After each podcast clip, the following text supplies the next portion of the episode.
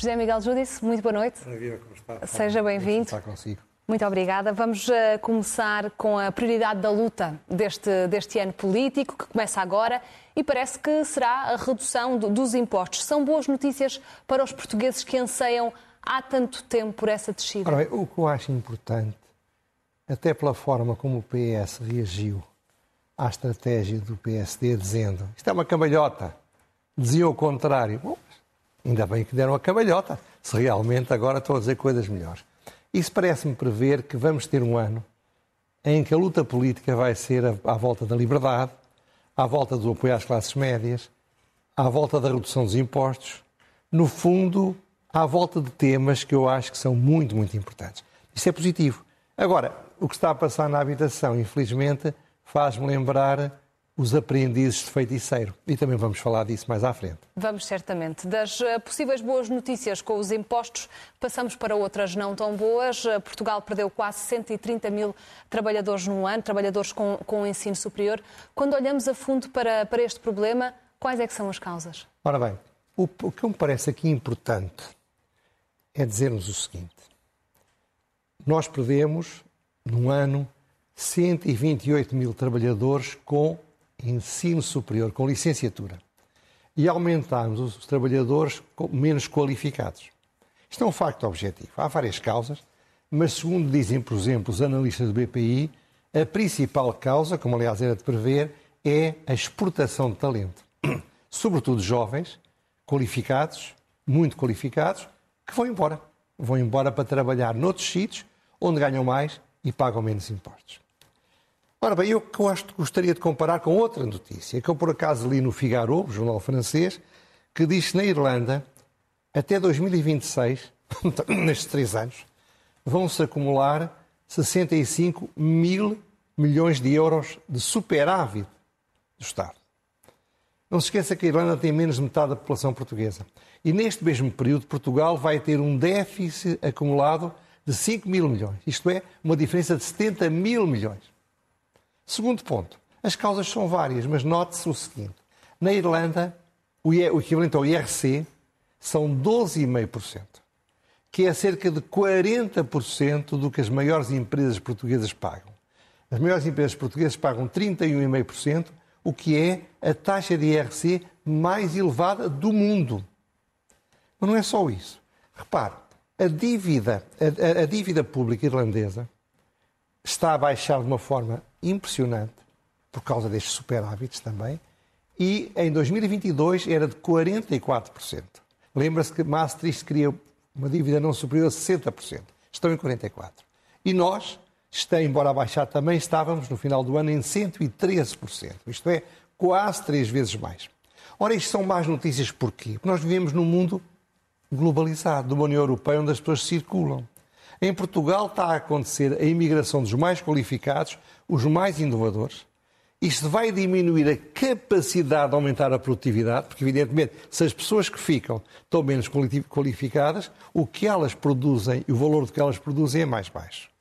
Também reduz o potencial de desenvolvimento económico, porque setores sociais mais dinâmicos, mais inovadores, contribuem mais para o desenvolvimento. E, além disso, a luta contra as políticas antiliberais e estatizantes do governo é cada vez mais difícil. Porquê? Porque aqueles que mais lutariam contra elas na sociedade vão-se embora. Imigram. Na Irlanda... Os cérebros, não é? Não é só os cérebros, as pessoas estão mais qualificadas. Há pessoas pouco qualificadas que são notáveis. Mas, tendencialmente, quem teve a estudar e tem uma licenciatura adequada é provavelmente mais produtivo. Na Irlanda passa-se o oposto. A existência dos excedentes orçamentais faz com que não seja necessário ter tão altos impostos. Portanto, é possível ter políticas tributárias cada vez mais agressivas e que deixam mais dinheiro na mão dos cidadãos, na economia, aumenta o consumo, aumenta depois, de forma eficaz, as receitas fiscais, atrai empresas para se instalarem, porque são atraídas por impostos mais baixos, atrai imigrantes e imigrantes que vêm, vão para lá trabalhar, há muitos portugueses a trabalhar na Irlanda, porque exatamente são atraídos por esta, por esta situação de muito emprego, bem remunerado e poucos impostos. No nosso país, a, a solução é o oposto. Isto é, nós somos um dos países da, da Europa e do mundo com uma tributação, com uma carga fiscal per capita mais alta do mundo. Nós somos, aliás, um dos dois ou três países do mundo em que a taxa máxima, a tal taxa top eh, do IRS, chega mais cedo, chega a pessoas que ganham menos. Em Portugal, isso chega, como sabe, aos 78 mil euros. 78 mil euros para um casal, não é por pessoa, é por família, em que os dois trabalham, são 2.800 euros por mês. Não é propriamente um milionário. É pura e simplesmente classe média. Isto é, a classe média está, nesse limite, já está tudo. Se ganha mais um euro, vai pagar praticamente metade do que ganha em IRS, mais o que paga de Segurança Social. Portanto, Portugal teria muito a aprender aqui com a Irlanda. Sim, porque para nós somos nós somos um país pobre, um país pobre, e repare, porquê é que somos um país pobre? É muito curioso. Nós temos subido o salário mínimo, isso é bom, mas o salário mínimo está cada vez mais colado ao salário médio. E não se esqueça que o salário médio paga imposto e o salário mínimo não paga. Portanto, se tirar o que se paga de imposto, o salário médio ainda é mais próximo do salário mínimo. E se nos lembrarmos que a educação, a saúde e até a habitação são financiadas com os impostos. E quem mais beneficia do ensino gratuito e, das, e da educação e, da, e, da, e da saúde gratuita e, e da habitação financiada são os mais pobres. Nós somos um dos países do mundo mais que mais redistribui a riqueza. Somos um dos países do mundo, aparentemente, onde estamos todos mais parecidos uns com os outros, mas mais parecidos na pobreza. E o que é espantoso é isto, é que, olhando outra vez para a Irlanda, o nosso PIB per capita, portanto, o produto bruto dividido pelo número de habitantes, é apenas 31% da Irlanda. E diremos nós, mas a Irlanda é muito desigual. Portugal é um país muito mais igualitário. Acabei de dizer que há enormes políticas restributivas. Transportes de graça, saúde de graça, educação de graça. Mas não. O coeficiente Gini, que mede as desigualdades nas sociedades, faz com que Portugal tenha um, um coeficiente que é 20% pior do que a Irlanda. A Irlanda é uma sociedade muito mais igualitária, muito menos desigual do que Portugal. Em resumo, somos fiscalmente um Estado falhado. E temos farroncas de ser um país justo. É neste contexto que eu quero realçar e analisar a proposta que foi ontem feita na Pontal. Eu, só, eu não tive tempo de ver, mandaram muito gentilmente um documento de 30 e tal páginas, não tive tempo de o ver. Limite-me a falar em função do que eu ouvi ontem. Vamos falar então do, do que ouviu ontem, do discurso de, de, de Montenegro. Foi um discurso suficiente para entusiasmar a direita? Este ano o PSD consegue afirmar-se como uma alternativa ele, ele, viável? Ele não tem só de entusiasmar a direita, ele tem de entusiasmar também o centro e até o centro-esquerda. E pode fazê-lo com estas políticas. Repare, eu acho que ele começou mal o discurso. Provavelmente estava, estava nervoso, estava, era um discurso muito importante e começou frouxo. Mas foi ganhando entusiasmo. Senti que ele estava a falar de uma coisa em que ele claramente acredita no que está a dizer. Isso ajuda a que saia bem. E acho que o discurso acabou por ser um discurso excelente. Ele não é propriamente um orador inflamado, não é um grande tribuno o que não quer dizer que não seja um bom governante. Sabe? Falar bem não é propriamente um critério para governar bem. Seja como for, quando o homem com as características dele faz um discurso tão sentido, tão verdadeiro, tão, tão forte, é bom sinal, volto a dizer, é sinal que ele está a falar de uma coisa em que genuinamente acredita. Ora bem, o que é que eu realço das propostas da, da, da, do PSD? Primeiro, manifestamente é uma alternativa à opção estatizante e subsídio-dependente do, do, governo. O que é que o governo faz? Não baixa os impostos, mas dá-nos a nós, em espécie, aquilo que o Estado acha que nós precisamos de receber. Mas torna-nos muito dependentes do Estado. Porque são os subsídios que fazem a diferença da falta de dinheiro que temos no bolso. Uma alternativa que coloque mais dinheiro no bolso dos portugueses para eles gastarem da forma em que entendam melhor se não é doente, se Deus, Deus queira que ninguém fosse, não precisa tanto dos apoios à saúde. Se, se não tem filhos, se calhar não precisa tanto do apoio à educação. Se, se, não trabalha longe do seu emprego, se calhar não precisa tanto do apoio aos transportes. Portanto, ele tem um conjunto de apoios que não beneficia. Segundo ponto, é uma estratégia que manifestamente e sem vergonha, é extraordinário que eu tenha a dizer isto, se dirige às classes médias dirige-se a todas as pessoas que ganham menos, todas as famílias têm um rendimento, antes de impostos, inferior a 78 mil euros. E apanha, evidentemente, pessoas que ganham 40 mil, famílias que ganham 40 mil, 30 mil, 20 mil, 50 mil, etc. Ora bem, isto é muito importante, porque o problema da sociedade portuguesa é que a carga fiscal sobre as classes médias, que é onde estão os portugueses, é brutal. E não se esqueça que as classes médias também pagam muitos impostos indiretos. Terceiro, é uma política que quer beneficiar, também sem vergonha, os contribuintes jovens. É uma estratégia para fazer com que não imigrem, com que tentem ficar cá, porque o que menos ganham do que noutros países pode ser compensado por pagarem menos impostos do que outros países têm. Quarto, acho muito importante esta ideia de que se o Estado e as empresas derem bónus que premiam os mais trabalhadores, os mais eficazes, que compensam nos bons anos, que vão até 6% do salário anual, o bónus não, tem, não paga nem sequer segurança social, quanto mais não paga IRS. Ora bem, isto são políticas, são políticas ousadas, são políticas que eu fico contente, porque eu há anos que defendo isto. Eu aqui na SIC há anos defendi uma estratégia para, para dar 25% dos impostos que é paga às pessoas que ganham, às famílias que ganham menos de 50 mil euros. E não era complicado. Ora bem, eu acho que isto é importante porquê? Porque há um erro que o PS não cometeu. O PS não cometeu o erro de pensar que o PS devia ser um, um PSD com um bocadinho de piripiri, um bocadinho mais picante. Também não faz sentido que o PSD pense que vai ganhar se for uma espécie de PS com um bocadinho mais de água, um bocadinho mais aguado. É preciso a coragem para fazer isto. Porque, repara, a herança do cavaquismo não era esta. O medo de perder votos, quando as pessoas ganham muito pouco e pagam poucos impostos, é achar que estão a perder votos juntos dos que ganham, dos que ganham menos. A barragem antiliberal que existe em Portugal existe nos comentadores, existe nos meios de comunicação. Nós somos uma sociedade profundamente antiliberal. Mesmo, olha, mesmo jornalistas que ganham 2 mil euros ou 2.500 euros, quando ganham, eu sei, mas se ganham menos ainda mais, não, não, muitas vezes não, não dão o valor. Porquê? Porque quando nós recebemos o nosso vencimento, não nos dizem, você se lhe perguntar quanto é que ganha, diz-me o que é que ganha líquido. Mas não sabe, se calhar, quanto é que custa o seu ordenado. Quanto é que de imposto e segurança social é preciso é pagar em cima disso. É uma diferença brutal. Ora bem, por outro lado, a ortodoxia europeia tem medo e o PSD teve falta de capacidade política para correr isto nos últimos anos. Portanto, tudo isto se conjugava para que esta opção fosse difícil. O tê-la tomado, para mim, era inevitável, porque sabe, o ADN do PSD é este. O que era o PSD ao longo da história? O que é que, ele, o, que é que o fez poderoso? Era o partido das classes médias, sobretudo daqueles que estavam a melhorar o seu futuro, que estavam a investir em mais trabalho, em mais energia, em mais de, de esforço para melhorar o seu destino dos seus filhos. É, é, um, é, um, partido da sociedade civil. Mas agora o PST também não, não anda sozinho no mundo da direita, tem não, concorrência não, no mercado exatamente. eleitoral. Como é que se deve posicionar perante essa concorrência? É verdade, quando nós não tomamos conta do mercado bem, o mercado é invadido por concorrência e assim em tudo e na política também. E ele está a ser invadido, o terreno que era do PSD está a ser invadido por dois partidos.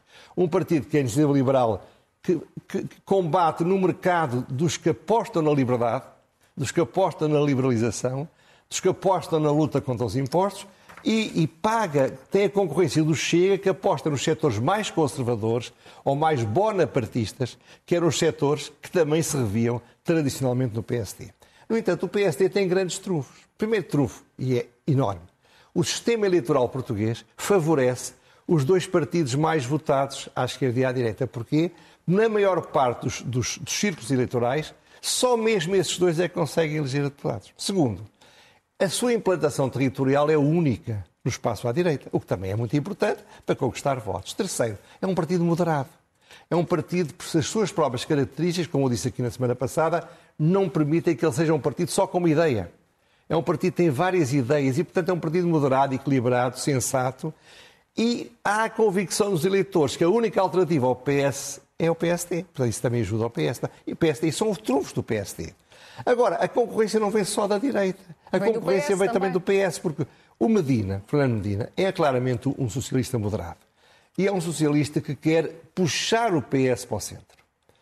É a única hipótese ele ser, aliás, líder futuro, é se o PS se instalar aí.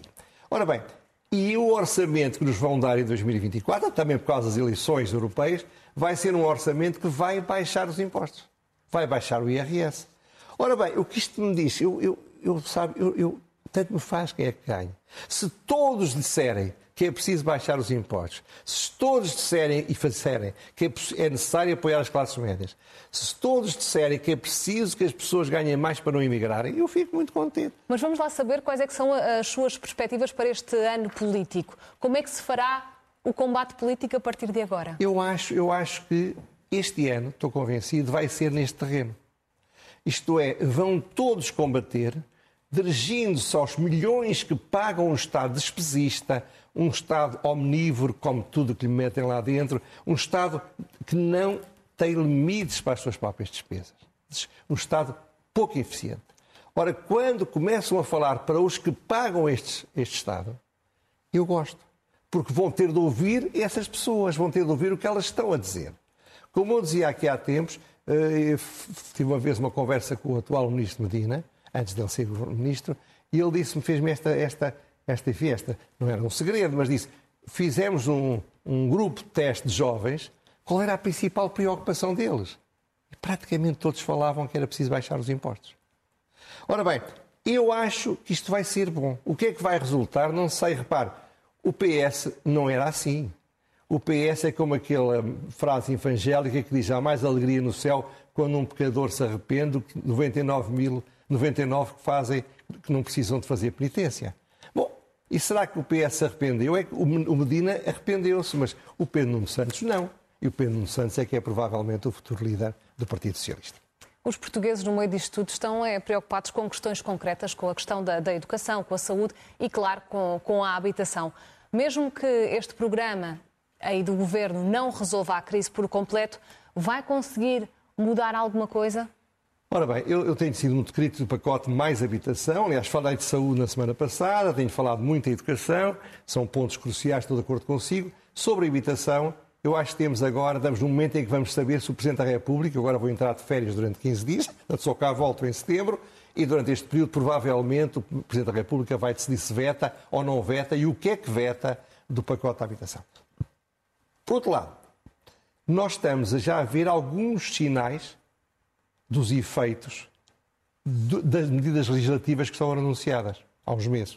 E estamos também a ver as causas ou as consequências dessas mesmas políticas. Vou dar três exemplos que para mim são muito significativos. Primeiro, como sabe, esta nova legislação quer acabar em toda a zona onde habitam portugueses, todo o litoral, mas um litoral que vai até meio de Portugal, acabar com o alojamento local, na prática. Ora bem, sabe o que aconteceu nestes primeiros seis meses. Exponencial crescimento do alojamento local, com subidas superiores a 100% em relação ao ano anterior, em oito distritos. Em, em Santarém foi um crescimento de 225%. Em Setúbal, de 166%. E além destes oito, mais sete cresceram mais de 50%. Isto é, uma política para diminuir o alojamento local teve imediatamente o efeito, para já foi o único efeito que teve. Aumentou imenso o alojamento local. Segundo, a oferta de arrendamento habitacional baixou. E baixou porquê? Porque foi feita uma política completamente errada, quer dizer, eu tenho uma casa arrendada consigo. Até podia ser uma pessoa que, enfim, da minha família, uma renda de 100. Pois se eu, o mercado diz que as pessoas estão dispostas a pagar 120, não. Eu sou obrigado a arrendar por 102. Ora, o que é que isto tem como consequência? O mercado reage, deixa de apostar num setor do mercado onde acha que a rentabilidade é pior do que poderá ter noutros setores, ou então começa a criar soluções jurídicas para contornar a lei. O que é facto é que a oferta de habitação, de arrendamento habitacional baixou. O pedido de licenças de construção também baixou. E baixou porquê? Porque a sensação que dá é que o Estado está cada vez mais a intervir na habitação. E as pessoas não estão dispostas a pôr o seu dinheiro e depois o rendimento desse seu dinheiro, quem decide que vão ter não são eles, não é o mercado, é o próprio Estado. Com isto é óbvio que proibir o alojamento local vai forçar o clandestino, é inevitável. Limitar as rendas vai diminuir as rendas, a oferta. O mercado passado está controlado, é um mercado que vai criar mais dificuldade que vantagens. Leiam, se têm dúvidas, um artigo notável do professor Fernando Alexandre no Observador 31 de julho, chamado Habitação, Crise, Problemas e Soluções. O que é que ele diz? Há um equívoco no governo. O problema desta crise é uma crise é do lado da oferta. Há excesso de procura para a oferta que é oferecida. Então, quais eram as medidas? Deviam ser medidas para aumentar a oferta. E não medidas que afastem os investidores do mercado e, com isso, diminuem, diminuem, diminuem precisamente a oferta. Mas está o grande problema. Eu olho para a jovem Ministra da Habitação e já olhava para o Ministro Pedro Nuno Santos, são pessoas que não percebem nada disto. Entraram na habitação sem o mais pequeno conhecimento. E são aprendizes de feiticeiros. Lembra-se do filme do Disney? Lembro perfeitamente. São empresas a sério, acham que sabem tudo, acham que têm as melhores soluções, acham que ninguém na vida tinha visto nada disto e entram à, disparada para fazerem propostas que depois vão ser pagas por quem? Por aqueles que eles querem, afinal, tentar beneficiar. E hoje uh, o Presidente da República garantiu que, se não enviar o programa Mais Habitação para o Tribunal Constitucional dos próximos dias, vai tomar uma decisão, no máximo, até domingo. Ah, sim, senhor. Veremos. Veremos. Vamos então passar ao elogio. Às rubricas.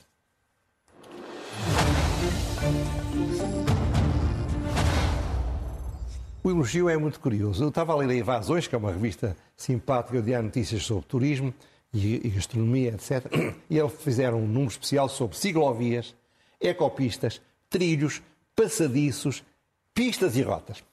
Ora bem, eu quero elogiar as autarquias e as entidades pelo país fora têm feito isto. Sabe que isto melhora a qualidade de vida dos portugueses. É um estímulo a um turismo mais saudável, a um turismo mais espaçado pelo país. É uma pequena revolução, lenta, moderada, serena, sensata, mas que alterou profundamente a forma como os portugueses estão a viver. Merecem elogio quem fez isto. Vamos então passar ao ler é o melhor repente. Sabe, eu, oh, Sugestões de livros para as férias traz-nos certamente. Eu sugiro sempre livros. Portanto, estou sempre atento também, para mim, àqueles que fazem o mesmo.